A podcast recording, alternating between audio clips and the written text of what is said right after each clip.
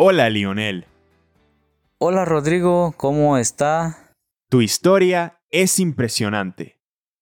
No conocía la leyenda de Juan Nog y me ha parecido muy interesante aprender sobre él.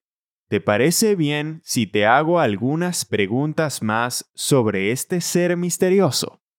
Sí, Rodrigo. Gracias. Bueno, primera pregunta. ¿Era de verdad Juan Nog el vaquero que tu papá y tú vieron? Yo con mis propios ojos lo vi montado en su caballo blanco. Increíble. Y qué miedo. En la historia, explicas que Juan Nog da riqueza a las personas a cambio de sus almas. ¿Existen historias de personas que engañan a Juan Nog para recuperar sus almas? Eh, sí, Rodrigo. Me han contado algunas personas que lograron engañar a Juan Nog con sus trucos que tienen también ellos. Bien, eso me tranquiliza.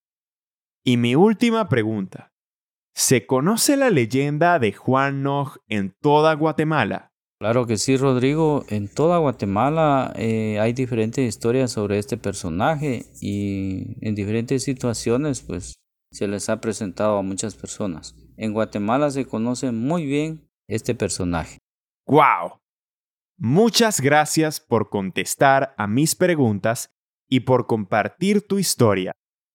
Espero que nos puedas contar más historias de Guatemala pronto. Adiós, Lionel.